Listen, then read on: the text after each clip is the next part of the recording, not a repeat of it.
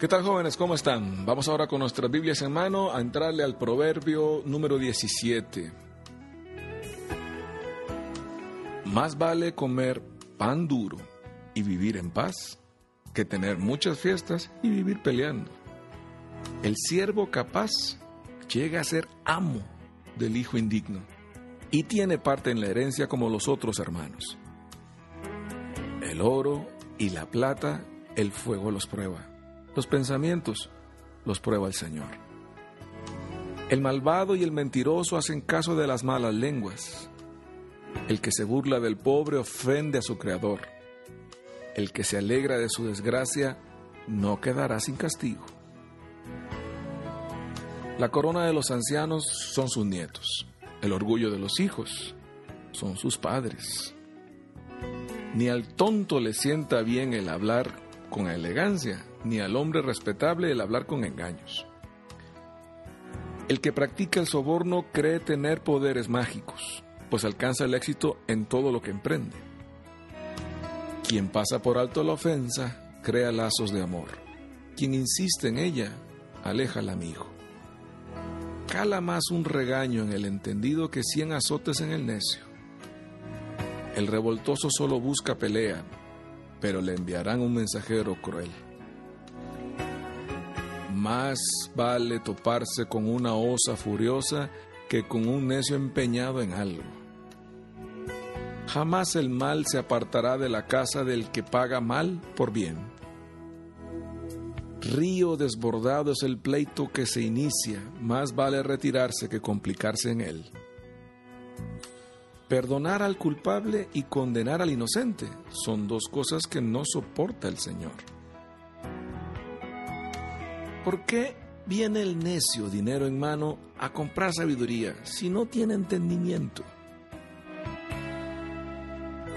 Un amigo es siempre afectuoso y en tiempos de angustia es como un hermano. El imprudente da fianza por su amigo y se hace responsable de él. Al que le gusta ofender, le gusta pelear. El falfarrón provoca su propia ruina. Jamás la mente perversa se encontrará con el bien. La lengua embustera caerá en la desgracia. Ser padre de un necio trae solo dolor. Ser padre de un tonto no es ninguna alegría. Buen remedio es el corazón alegre, pero el ánimo triste resta energías. El malvado acepta soborno en secreto para torcer el curso de la justicia. La sabiduría es la meta del inteligente, pero el necio no tiene meta. El hijo necio es para sus padres motivo de enojo y amargura. No está bien multar al inocente ni azotar al hombre honorable. Es de sabios hablar poco y de inteligentes mantener la calma. Hasta el necio pasa por sabio e inteligente cuando se calla y guarda silencio.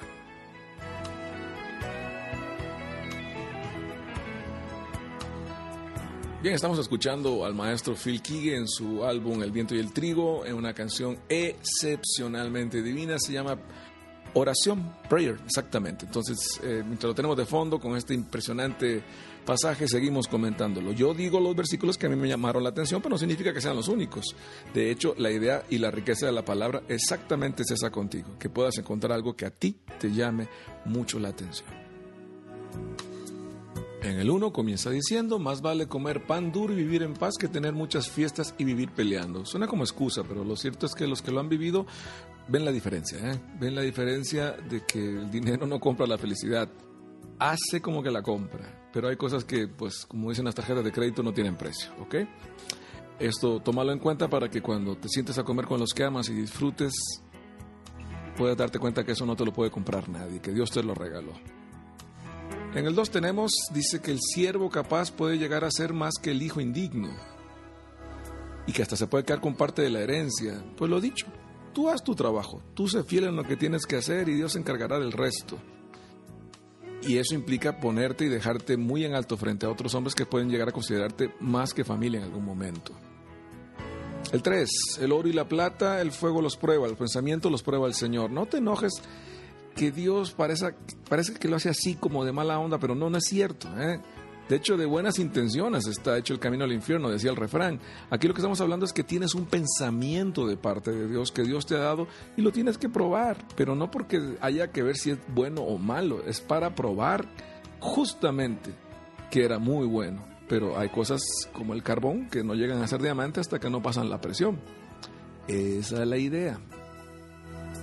En el 5 dice, el que se burla del pobre ofende a su creador, el que se alegra de su desgracia no quedará sin castigo. Si no crees que haya gente así, gente que se burla del pobre, gente que se alegra en la desgracia de los más humildes, si tú no crees que hay gente así, entonces si te falta vivir un poquito o has estado en una burbuja de esas, ay hijo, hay que meterle oxígeno del bueno. Y no vayas a pensar solo en viejos gordos y feos explotadores como los de Space Jam, una cosa así, ¿no? sin escrúpulos. Te sorprenderías de quién se puede llegar a tratar. Hay gente que no te la vas a caer. El, 6 dice algo fuera de lo común en la segunda parte. Dice, el orgullo de los hijos son sus padres. Qué versiculote. Y yo sé que no es fácil y yo sé que si me estás oyendo en América Latina o en cualquier parte del mundo hoy por hoy, ya no es tan sencillo decir eso. ¿Cuántos chicos, cuántos jóvenes de los que me están oyendo pueden decir eso? Lo que tienes que tener claro es que no son perfectos, que nunca lo han sido y no lo van a hacer, pero que han hecho lo que han podido por ti y que te aman, sí. Y en el caso de muchos de ustedes, el orgullo no solo viene porque su papá sea un empresario de lujo o sea un tío que tiene cuatro medallas de lo que tú quieras. Te dio la vida y peleó porque la pudieras vivir. Eso es para que estés muy, muy orgulloso. Alimenta esta tarea, ¿eh? no la dejes para otro día, porque yo creo que si eso crece en ti, lo vas a transmitir a tus propios hijos por un lado y te vas a hacer candidato a ser muy feliz. Seguimos en el 8 al final. Dice que el que practica el soborno cree que tiene poderes mágicos, pues alcanza el éxito en todo lo que emprende. El chiste es que Dios conoce el truco. Y cuando llega el momento se acaba la magia.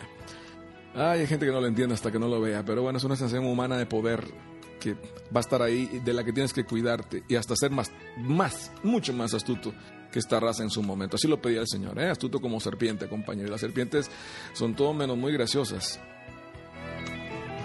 9. Quien pasa por alto la ofensa crea lazos de amor. Quien insiste en ella aleja al amigo. Si puedes dimensionar la herida que te hayan hecho o que ves que han hecho otro, sabrás sufrir cosas que valgan la pena, soportarlo bien y aparte vas a poder sobrellevar cosas porque vas a entender que no todo debe pesar más de lo que tú crees. Pasa por alto algunas ofensas entendiendo no que te pisoteen o te dejen ahí todo el tiempo golpeado, pero sí por lo menos que lo que no es necesario cargar no se cargue. El 12 dice, más vale toparse con una osa furiosa que con un necio empeñado en algo. ¿okay? Una osa furiosa y un terco necio que se empeña en algo, entonces aléjate de los dos, el que te toque primero. 15. Perdonar al culpable y condenar al inocente son dos cosas que no soporta el Señor. Lo que se pueda hacer, que se haga. Lo que puedas hacer al respecto de injusticias, hazlo. En lo pequeño, en lo poco, o en lo grande, o en lo mucho. Ahora, el juicio final va a ser breve, ¿eh? no se preocupen. Y va a ser espectacular, además, eso que no lo duden. Ah, y no se preocupen, vamos a estar todos allí, eso que ni qué.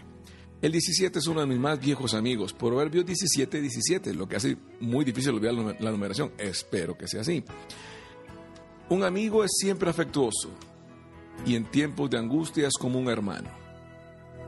Un amigo es como un hermano en tiempos de angustias y demuestra su amistad. Son esos hermanos los que nos da la vida y que son muchas veces más cercanos que los de sangre. Tú pídele a Dios. Y si ya lo tienes, valóralo, valóralo. 19. Al que le gusta ofender, le gusta pelear. El fanfarrón provoca su propia ruina. Es fuego lento, pero es fuego, ¿eh? Mejor aléjate. 22. Buen remedio es el corazón alegre. Muy buen remedio es el corazón alegre. Busca la alegría buena, no la pasajera. Al hombre le gusta sentirse bien. pero le tiene cierto miedo a ser feliz. 27 y 28 van juntitos. ¿eh? Es de sabios hablar poco y de inteligentes mantener la calma. Otra vez otro parámetro. ¿Quieres medir tu inteligencia? Mide tu calma. Es de sabios hablar poco. Hasta el necio pasa por sabio e inteligente cuando se calla y guarda silencio. Ejércelo. Como diría el refrán aquí en México, calladito te ve más bonito. Habría que agregarle acá o parafrasearlo de que calladito te ves más sabio o más sabiecito. Ok chicos, Proverbio 17, hagan lo suyo, guárdalo en tu corazón, evoca algún refrán de acá que te sirva en su momento y que Dios te guíe en tu camino con esta casa de proverbios. Dios te bendiga.